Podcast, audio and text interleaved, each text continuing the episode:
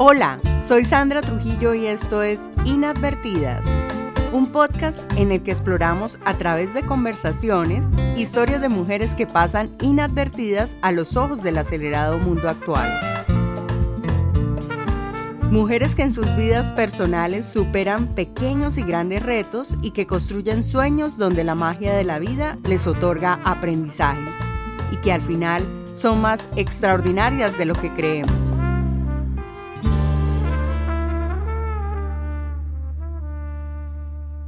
Hoy estaremos conversando con Gilma Salinas, una mujer que estudió estadística y trabajó 24 años en un reconocido periódico nacional. De niña era alegre y servicial.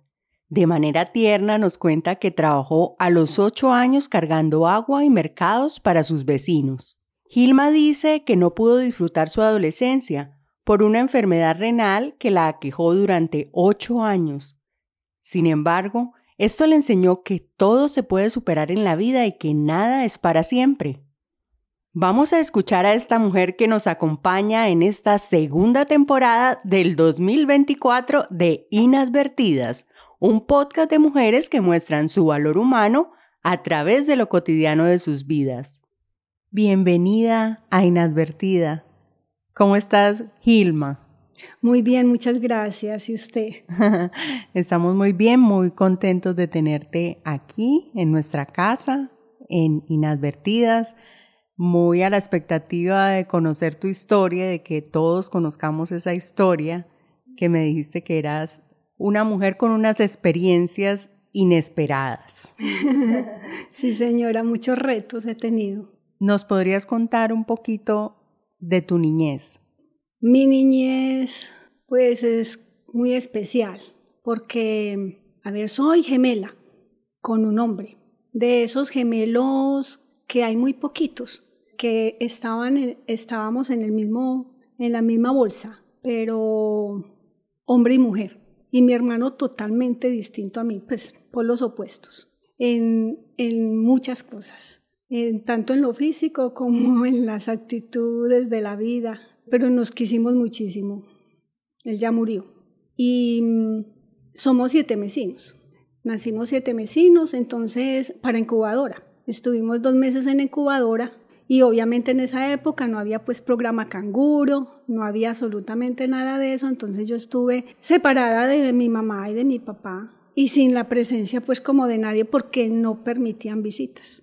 Entonces imagínense, uno acababa de nacer metido en una incubadora desde ahí empieza pues como mi vida, que para mí es de milagro en milagro.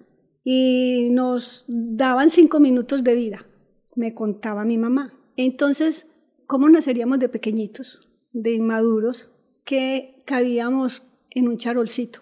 Y en ese charolcito nos llevaron a la capilla y allá nos bautizaron, porque mi papá y mi mamá, pues católicos, muy creyentes, y nos bautizaron casi que acabaditos de nacer para ya meternos a la incubadora.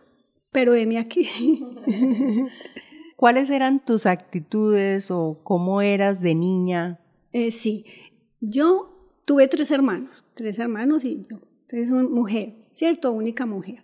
Y claro, como eran puros hombres, entonces yo jugaba con ellos y yo jugaba era soldados y indios, tuve los juegos de, de los niños, bolas, en la calle, bate, y eso fui muy juguetona. Tuve una niña muy linda en ese sentido porque veía la vida con mucha alegría. Y a mí me criaron personas muy mayores. Mi mamá se casó muy mayor. En esa época una mujer de 34, 35 años apenas a casarse, pues, imagínense, no, es que nadie se lo creía, que mi mamá se iba a casar. Fuera de eso, se casó con un hombre 10 años menor que ella. Y se quisieron. Yo no tengo de ellos sino recuerdos lindos del buen trato, del respeto y del amor de mi papá y mi mamá. Y entonces, como me, preguntas que cómo era, entonces yo era una niña muy alegre, muy despierta y muy dinámica. Era muy atenta a todo y muy servicial. Desde chiquita he sido servicial. ¿Qué crees que hay en ti que fue tomado el ejemplo del papá, de la mamá los valores más grandes, más grandes, el amor a Dios, el respeto a, las personas, valorar cada persona, valorar cada persona, tratar de entenderlas. Eran personas que no se les veía crítica hacia los demás, sino que para siempre había una sonrisa y un abrazo para todo el mundo, independiente de cada persona. Y pobrecitos, es que estaba, está cansadito, es que es tal cosa. Entonces tenían esa bondad. Me enseñaron la bondad y me enseñaron también, uy, tremendamente la honradez. Lo que no es mío, no es mío. Lo tengo supremamente claro. Y si digo que presto es para pagar. Eso lo tengo muy interiorizado. La ternura, que es tan valiosa, para mí es muy valiosa. La capacidad de perdonar. Uf. Y de no excluir, sí señora, y servir a los demás. Todos muy serviciales, sin esperar nada. Entonces, sigamos en la vida de Gilma recordando la niñez y ya vamos a pasar a la adolescencia o me dices que empezaste a trabajar muy joven. Desde los ocho años, con mi hermano, sí, con mi hermano, porque en el barrio donde vivíamos, pues en Itagüí, en, general diré, en el municipio de Itagüí, no había agua potable. Entonces era un agua muy, muy sucia, venía muy sucia, muy contaminada. Y había una empresa, Coltejer, que tenía agua potable y muy generosos, los dueños de Coltejer, supremamente generosos. Don Diego Echavarría, tremendo filántropo. Entonces, había una canilla donde permitían que las familias cercanas recogieran agua. Entonces, mi hermano y yo, un palo largo, largo, grueso, que no lo pulió papá, y metíamos ahí las ollas y les cargábamos agua a los vecinos y ellos nos pagaban. Nosotros llevábamos el agua. También mercados los conocían en el barrio por trabajadorcitos. y esa plata se la damos a mi mamá. ¿Y cómo fue la adolescencia de Gilma? Bueno, esa etapa es dura, esa etapa es muy dura porque realmente pues no tuve, no la pasé enferma. Entonces nos fuimos a vivir aparte. Pues ustedes saben que cada familia quiere su independencia, ¿cierto? Entonces nos fuimos a vivir aparte un día me levanté y Chavita me dijo, ay, esta muchacha como está cambiando, como está cambiando, como está de troza. Y no era que estuviera troza, era que estaba hinchada. Cuando llegó mi mamá, que llegó por mí, y desde la puerta, lo que son las mamás, me miró y me dijo, hija, ¿usted por qué está hinchada? Yo, hinchada, yo no sé, yo sí me siento rara, pero no sé, mamá. Me llevó al médico y resulta que estaba enferma de los riñones. Ahí empezó esa enfermedad una nefritis y se me fue complicando. Entonces, ahí hago un paréntesis porque en el hoy en que estoy, viene desde muy atrás, muy bonito. Mi mamá era modista y de pequeña yo me hacía al lado de la máquina, ella me pasaba telitas, yo hacía vestiditos y cosas para las muñecas y siempre manejaba la aguja y mamá también tejía. Como a los nueve años me enseñó crochet. Y entonces me acuerdo de una falda que me hizo, yo no, no, no, yo me creía la reina, no, no, una princesa con esa faldita. Ay, no, no, no, no, es que era una cosa fascinante para mí. Y le cogí mucho amor al crochet y a todas las manualidades y a todos los bordados y a todo. Ya vengo a esta etapa que les estoy contando de mi enfermedad, me fui complicando, me fui complicando, ya se llamaba glomerulonefritis, entonces tenía 15 años Dijeron los médicos que necesitaban hacerme una biopsia porque los exámenes estaban saliendo supremamente mal y llenos, llenos de cruces de sangre oculta en la orina, proteinuria. Bueno, una, yo no soy médica, pues ahí me disculpan si, si no es así la, el término médico, pero en lo que yo entendía. Pero saben una cosa, que con todo lo que yo viví de niña y ese amor a Dios, yo tenía esa fe de que yo me iba a curar, siempre. Siempre tú, nunca lo dudé un instante. Entonces me hicieron la biopsia y confirmaron la enfermedad. Esa enfermedad lleva insuficiencia renal. Imagínense cómo estaría enferma que me daban un frasquito pequeño para recoger la orina de 24 horas. Ellos sabían que no iba a recoger mucha. Y el poquito que recogía era del color de la Coca-Cola, de ese, de ese color. Me acostaron, no me dejaron estudiar un, un tiempo y entonces yo me dediqué al crochet y les regalé cojines y colchas a todo mundo porque mi abuela tenía muchas bolas de lana y ella me las regaló que ella desenredaba y yo tenía muchos hilos y ella me los regaló, entonces yo tejía y tejía. Y no sentía la vida, fuera de eso era muy lindo porque una compañerita del colegio me dijo un día que la abuelita de ella se había aliviado de una enfermedad, que le habían dicho que se, por la noche pusiera un vasito con agua con un trapito blanco en el noche. Y ella por la mañana se tomaba esa agüita.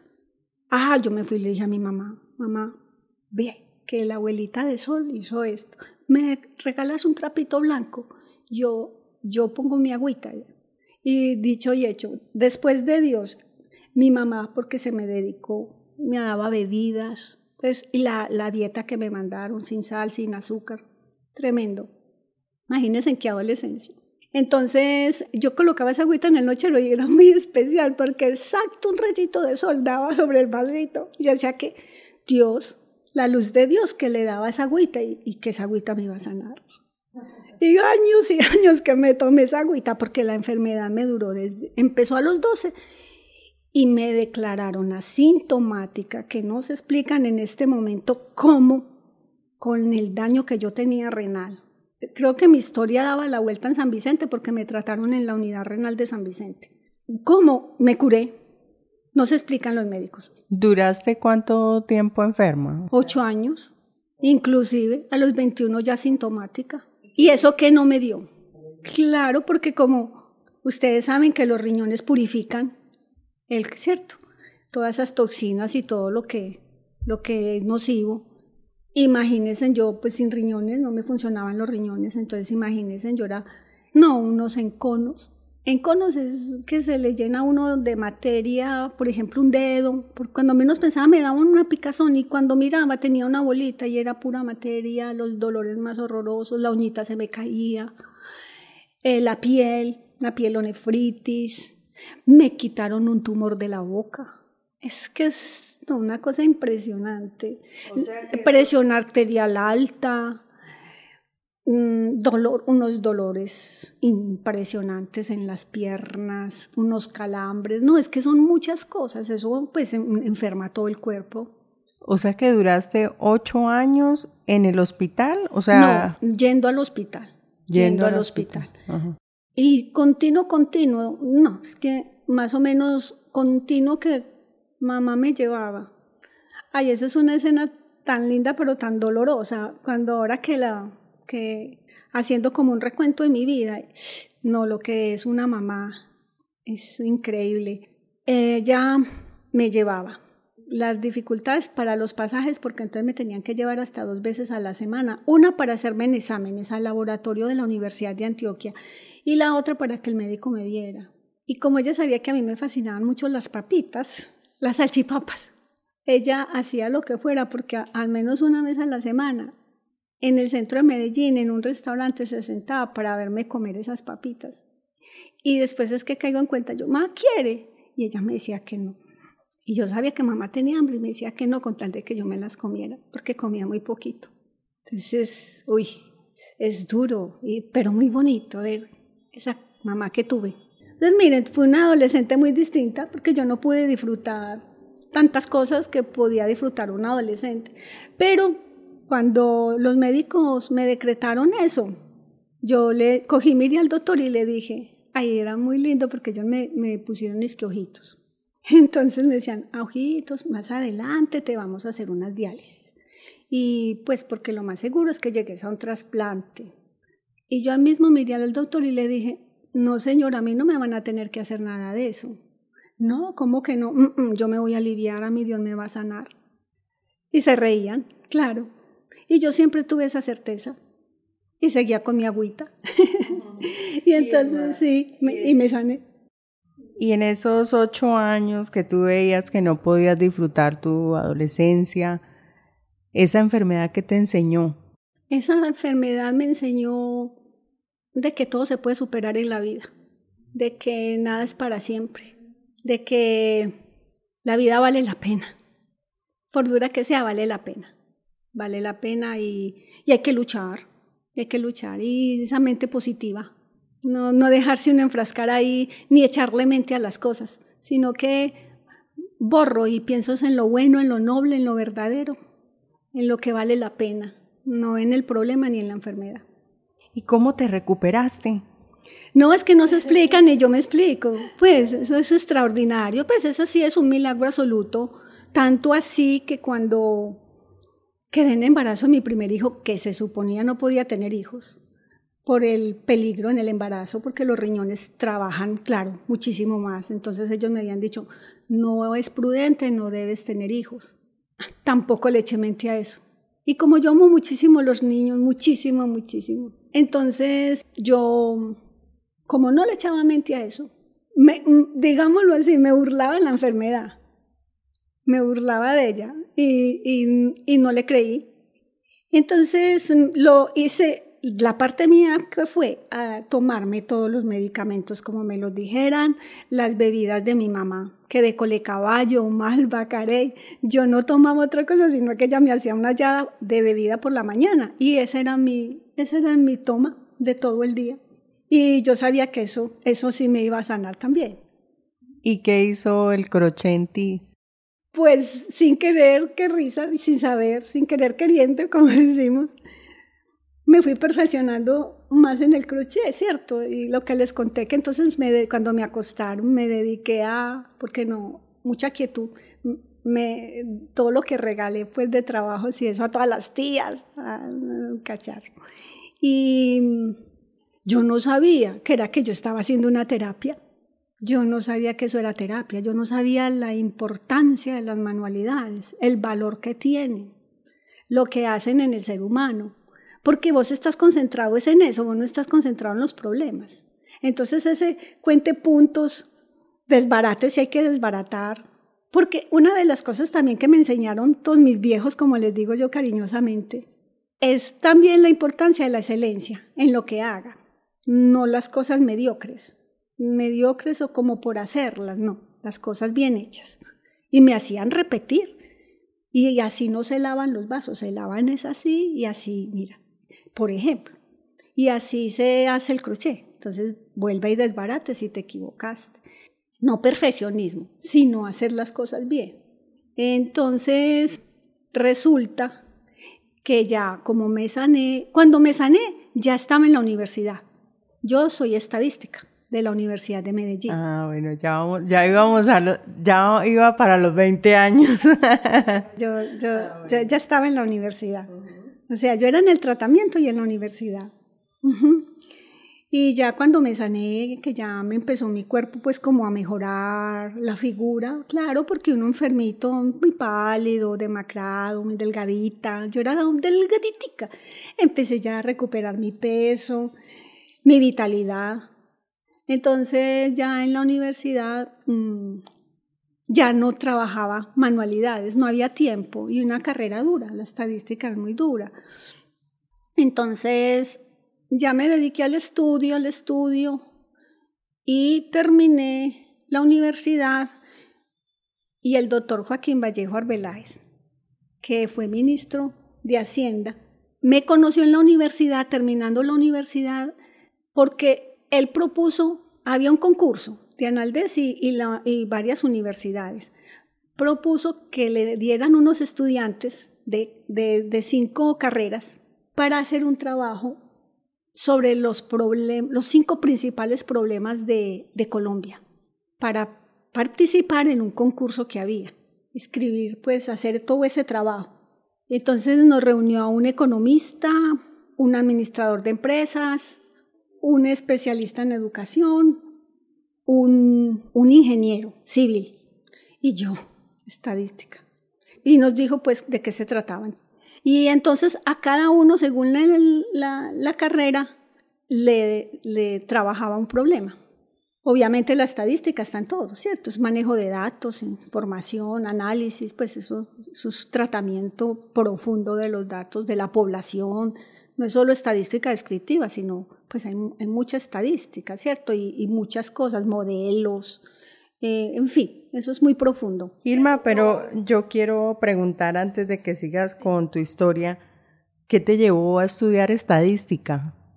Amaba mucho las matemáticas. Me presenté a ingeniería civil y no pasé.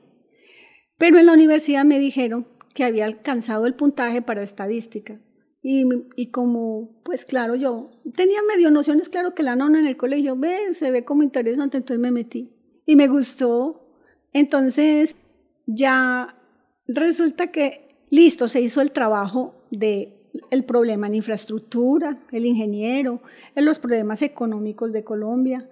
Em, yo trabajé muchísimo, pues, como para cómo hacer manejo de información, recopilar toda esa información de, de, la población y, y, presentar datos actuales, datos, cierto, valiosísimos para, para el sentir de la gente, una radiografía, pues mejor dicho.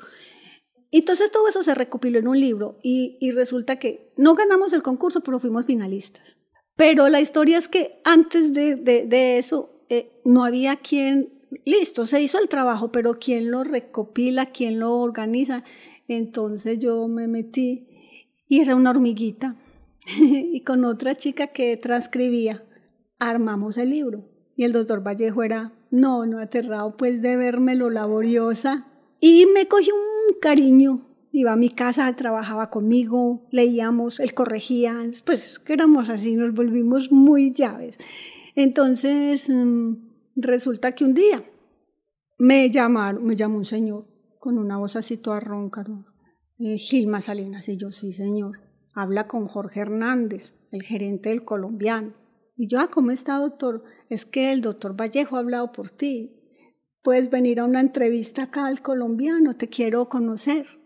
Y ahí fue que empezó ya mi, en forma mi parte laboral. Bueno, quiero preguntarte antes de que sigamos, de ese trabajo, ¿qué enseñanza recoges?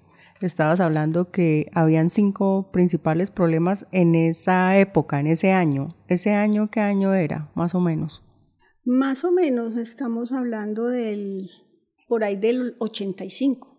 Y todo ese análisis que tú hiciste de la estadística, ¿qué rescatas que tú dijiste, este trabajo me dio un gran aprendizaje en este aspecto? Sí, claro. Ese trabajo me aterrizó, me hizo ver la importancia de lo que había estudiado para hacer tantas cosas en empresas, en, con el gobierno, con, con la gente. Bueno, seguimos con el colombiano. Entonces empezó recomendada a trabajar en el colombiano. No, imagínense, este señor, y habla por mí allá, y llega y me llama a mí, el doctor, a mi casa. Y, y, yo en mi inocencia y en mi, y en mi juventud, yo, ah, bueno, señor, entonces mañana a las dos de la tarde, listo, mañana a las dos de la tarde, ahí yo me fui. Entonces eh, me fui y y me dijo el doctor, mm, ¿tú qué harías acá? Mira, te voy a mandar a donde los jefes de cada área, los entrevistas, y con lo que ellos te digan que cómo trabajan, eh, tú me dices qué puedes hacer acá. Y yo, ah, bueno, señor. Entonces me fui para la jefe de sistemas, el jefe de mercadeo, el jefe de circulación, Ay, bueno, mucho gusto. Yo soy Gilma Salinas, el doctor. El doctor Jorge Hernández me mandó para acá para que usted me haga el favor y me explique qué hace usted acá, cómo trabaja. Yo voy anotando porque le tengo que dar un informe cómo le puedo yo colaborar a usted en su área. Entonces me dijo, ah, listo mujer, entonces me explicó cada uno. Entonces yo empecé en una libreta y cuando terminé me fui para donde y le dije, ah, bueno, por ejemplo en el área mercadeo, hmm, yo haría el perfil del suscriptor del colombiano para que ustedes sepan cómo a quién le están llegando, qué necesidades tiene la persona, porque la estadística maneja todos esos datos. Entonces, bueno, en sistemas, pues obviamente yo no me, yo no, yo no me voy a meter, pues que, que, sea ingeniera de sistemas ni nada de eso, pero de pronto como con todos los programas que ustedes tienen y en las áreas que trabaja sistemas, ver las necesidades de las personas y pues en lo que yo pueda colaborar en circulación, en todo lo que tenga que ver estadísticamente, cuántos ejemplares eh, diarios, cuánto el promedio, pues, toda esa parte descriptiva y el manejo de todo eso. Yo estaba muy joven y no había sino trabajado en la universidad en, en esos últimos tiempos. Entonces he sido una mujer de retos. Nadie conocía ya ese trabajo. No estaban sistematizados. Todo era muy incipiente en esa parte, en esa parte, porque el colombiano pues ha sido de avanzada, pero por eso arrancaban con las cosas cuando tenían que ser. Entonces yo le hice el informe y él me dijo, ese mismo día es que te quedas trabajando acá. ¿Cuántos años tenías? Tenía 20, 25 años. Entonces me dijo, te quedas trabajando acá, te vamos a pagar tanto, vea personal y que te paguen el día de hoy. Él era súper generoso. Yo creo que es de las personas más generosas que yo he conocido en mi vida. ¿Cuánto tiempo duraste trabajando en el colombiano? 24 largos, con una entrega. O sea que solo trabajaste en el colombiano. Sí, señora. Salí en el 2015. Y de ese trabajo en el colombiano, que fue toda tu vida, ¿qué aprendiste? ¿O qué te llevas? ¿O qué valor resaltas del colombiano? De mi trabajo allá resalto gente muy buena. Hubo momentos muy duros porque, claro, en el mundo que hay, ¿cierto? Muy pocas mujeres. Entonces, uy, no, siempre me tocó durito. Pero la directora Dios me dio gracia y favor con ella, con doña Ana Mercedes, y esa mujer fue para mí, mejor dicho, una salvación allá, porque ella sí valoró mucho. Entonces ella, ella me llevó de... El doctor Jorge me ubicó en sistemas. ¿Qué valor? Eh, pues allá gente muy valiosa, María. Eso era una familia. Todos nos conocíamos. El problema de uno era el problema de todos. Cuando quedé en embarazo de mi primer hijo, luego de, que tuve el niño, me enfermé y me tuvieron que operar de urgencia de la vesícula y me metí una complicada. Casi me voy. Y le pedí a Dios que me diera la oportunidad de criar a mi hijo. Ahí tuve una experiencia bien linda con él. Y, y sí, me, me, dio la oportunidad. Y, y, miren, y después tuve otros dos hijos. Santiago y Ana. Entonces, eh, del colombiano solo gratitud, sí, un agradecimiento eterno con el doctor Jorge Hernández, con doña Ana Mercedes, eterna gratitud, con mis compañeros, con mi jefe de sistemas. Una cosa muy grande del colombiano, para que se mueran de la risa, es que, imagínense, yo sin ser periodista, y por ejemplo, como cuando doña Ana me pasó a la redacción, trabajaba con todos los periodistas, sobre todo encuestas de opinión, para capturar la información de la población y a eso el periodista le hacía el análisis. Entonces muchos trabajos interdisciplinarios. ¿Qué me enseñó eso? A trabajar en equipo, a entender a las personas. Y yo les enseñaba pues lo que yo podía y ellos obviamente a mí. Y yo sin ser periodista participé en un trabajo cuando ese conflicto tan horrible en Medellín, que se llamó el conflicto armado urbano en Medellín.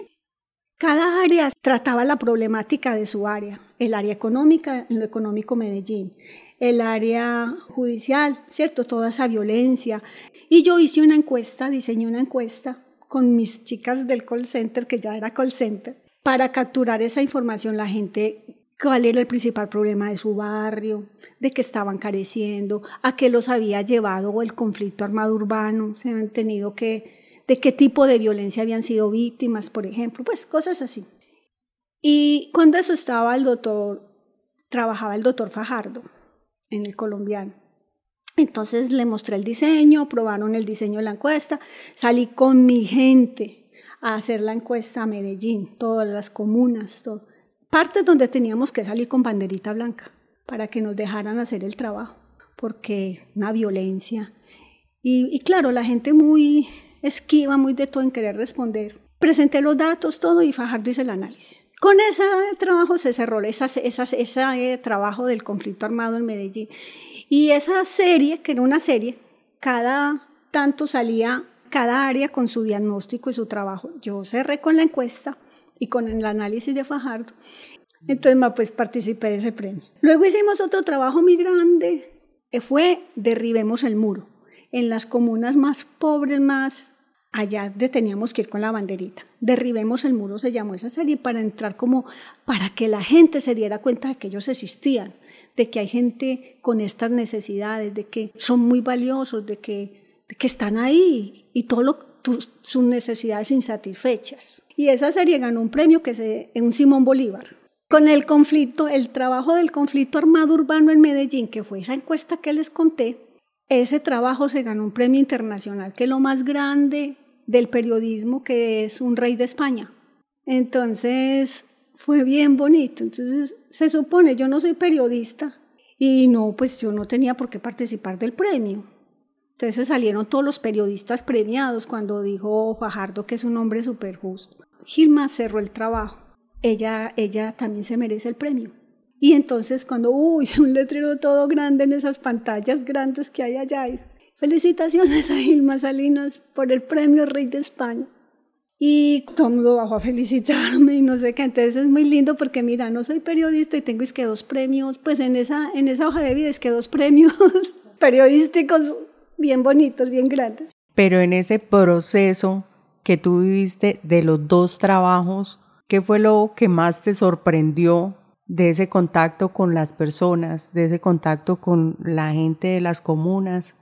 Ave María, pues cantidad de cosas, tanto dolor humano. Uy, no, tanta gente tan víctima de la violencia. Pues, ¿por qué los seres humanos nos tratamos así? Como tan, tan triste tanta desigualdad social, es que son abismales. Unos con tanto, tanto y otros con tan poquito. Que claro, pues la gente llena de necesidades. Los niños sobre todo pasando hambre, niños desnutridos. Sí, las necesidades básicas a las que tiene derecho un ser humano, que deberían estar satisfechas, y no, como cuáles, educación, vivienda, eh, comer, por Dios, el agua, y, nada, en esas casas en tierra, en esos pantaneritos, esos niños descalzos, todos barrigoncitos desnutridos, y queriendo tapar todo. Y esa no es la realidad, la realidad es que sí hay hambre, que sí hay desnutrición, que los niños se mueren aquí. Nos hablan de la Guajira y eso pues, qué cosa tan... de la África. No, la verdad es que aquí y en cualquier parte desde donde haya desigualdad social. Y lo más lindo es que esa mayoría de esas personas, como nos abrían su casa, su corazón, como nos recibían, como, como esa generosidad de lo poquito que tenían, es que, es que ofrecernos a nosotros, uy, no, no, no, no, muchas gracias, nosotros ya desayunamos, nosotros ya tal cosa porque yo acompañaba a mis encuestadores, pues era mi responsabilidad, yo tenía que responder por ellos y acompañarlos. entonces yo era en la calle también y encuestaba también, y claro, para hacer las pruebas piloto, o sea, salir antes de la encuesta ya grande, yo funcionaba parejo en la calle. Entonces, ese contacto con la gente fue valiosísimo. Entonces, mira, todo eso, todo eso me dio pie para tratar con todo tipo de personas y de ver la valía del ser humano. Todos somos demasiado valiosos, todos valemos, todos, todos sufrimos, todos tenemos luchas y todos vamos para la misma parte. O sea, ¿te retiraste del colombiano? Sí, señora. Entonces quería como algo que me generara paz. Y yo, ay, me voy a poner a tejer. Me voy a poner a tejer, que me encanta, me fascina, fascina, pero es que es una sal, mejor dicho, ya estoy en mi salsa, no siento la vida. Y entonces empecé a tejer y Ana, mi hija, ay mami, cómo te queda de lindo. Ay mami, ¿qué estás haciendo? Y yo, hija, te voy a hacer esta blusita. Sí, ma, ah, bueno, venga pues que usted es mi modelo. Entonces empecé a tejer y ella, mami, ¿me enseñas? Sí, claro, hija, yo te enseño. Le enseñé. Mami, eh, eh, ¿cierto que tú bordas? Y le dije, sí, yo bordo, mi amor. Ay, es que no sé, me gusta como más el bordado. ¿Me enseñas, mami? Y le dije, sí, yo te enseño. Le enseñé a bordar bordado, ¿cierto? Unas puntadas pues, básicas. Y resulta que esta mujer era mera talentosa. sí. En un momentico aprendió y no, pues ya me enseña a mí porque, ¿verdad? Qué obras de arte, así unas cosas. Entonces, como ella es médica veterinaria y sotenista, le fascinan los animales, empezó a hacer de fotos de los animalitos de la casa a plasmar esas fotos en el rostro de, sí, de los animales y se quedan igualitos. Ah, bueno, yo quiero hacer aquí un paréntesis, cómo conocí a Gilma. Yo conocí a Gilma en una feria de Confama que tenía un stand con su hija. Sí. Y Gilma hace muñequitos, o sea, amigurumis. Ajá, amigurumi. Aretas. Aretas. Blusas. Blusas, en crochet y al ladito estaba la hija que hace otro, otra puntada. Ah, es bordado. Es bordado, bordado. Que es diferente. Y me quedé mirando y, y ella estaba ahí sentada tejiendo y yo decía, ay, y como que vendía algo y ella seguía ahí tejiendo como, ah, voy a reemplazar esto. Entonces me pareció muy lindo eso, Gilma, muy valioso eso de ti y me llamó la atención. Entonces así te conocí y mira el tejido que hicimos de tu vida hoy. Ah, sí, señora, acá, qué belleza. Entonces ya Ana se metió con el bordado, yo me animé más todavía viéndola ella trabajar con el tejido y empecé ya a hacer llaveros. Entonces ella me decía, mami, haz llaveros, haz un chigüiro. Mami, haz una zarigüeya. Y yo, Ani, pero es que esos animales, pues eso nada que ver. Eso, sí, porque uno pues hay huellas y eso. Mami, déjate, déjate guiar. Eso le gusta a los jóvenes. Claro, preciso. Y entonces le encantaron lo que yo, yo hice, le encantó a mi muchacha. Y, y, y claro, cuando, muy linda, porque me dijo, mami, yo voy a participar en una feria. Y yo, en una feria. Oh, ¿cómo así? Que sí, mami, me invitaron. Conocí a unos bordadores y me invitaron. Le dije, ah, bueno, mami, tú me acompañas. Pero eso fue el año pasado, no este año. Ah, no fue este año. No, en la del año pasado. Entonces fui con mi hija. Ay, no, qué cacharro, es que metida en esa feria. Y, y, era de tatuajes. Había una zona de tatuajes y zona. Y yo, oh Dios. Ay, pero como yo aprendí, como yo aprendí a no discriminar, pues, es cierto, eso me enseñó todo el trabajo mío y yo no, algo tengo que aprender acá. Y, y yo en mis creencias y mi cosa, claro, ¿cierto? Ay, no, qué belleza, todos los muchachos queridísimos conmigo, pues gente tan linda, tan transparente, y, y le ayudaban a, es que a vender, porque no, no, era la idea, pero ay, como yo soy tan carretuda, entonces ah, le ayudaban a, a, vender y a Ana le fue lo más de bien, pero yo nunca pensé y me dijo, mami, mañana traes de las cosas de crochet ah, bueno, y llevé algunas cosas y empecé es que a vender. Y yo, ¿cómo? Bueno, entonces vendí, vendí algo que me pareció mucha gracia. Que, que me siento en este momento para resumirles, que soy una mujer que ya ha superado ausencias, tristezas, nostalgias, ¿sí? Muchos retos, muchos retos. Pues historias para contarles las que quiero. Pero así como el resumen de mi vida, hay muchos obstáculos, pero para adelante, para adelante. Eso es como lo que más les he enseñado a mis hijos y, y a mi esposo. Y lo otro es como que mis capacidades, mira, creer en mí, en mis capacidades. ¿Por qué? Porque Dios es mi escudo y es mi guía. Y voy es bien, voy por ese camino. Y si Él me dirige y Él me acompaña, que me lo ha mostrado muchísimas formas, que está ahí, entonces todo va a estar bien. Ese es como el resumen de mi vida. ¿Y qué le dirías tú a una mujer hoy en día?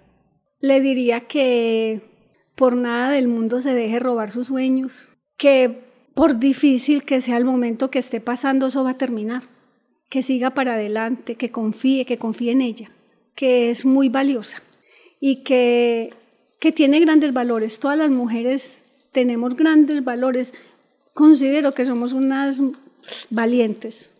Que el mero hecho de estar en esta tierra ya es ser valiente y seguir.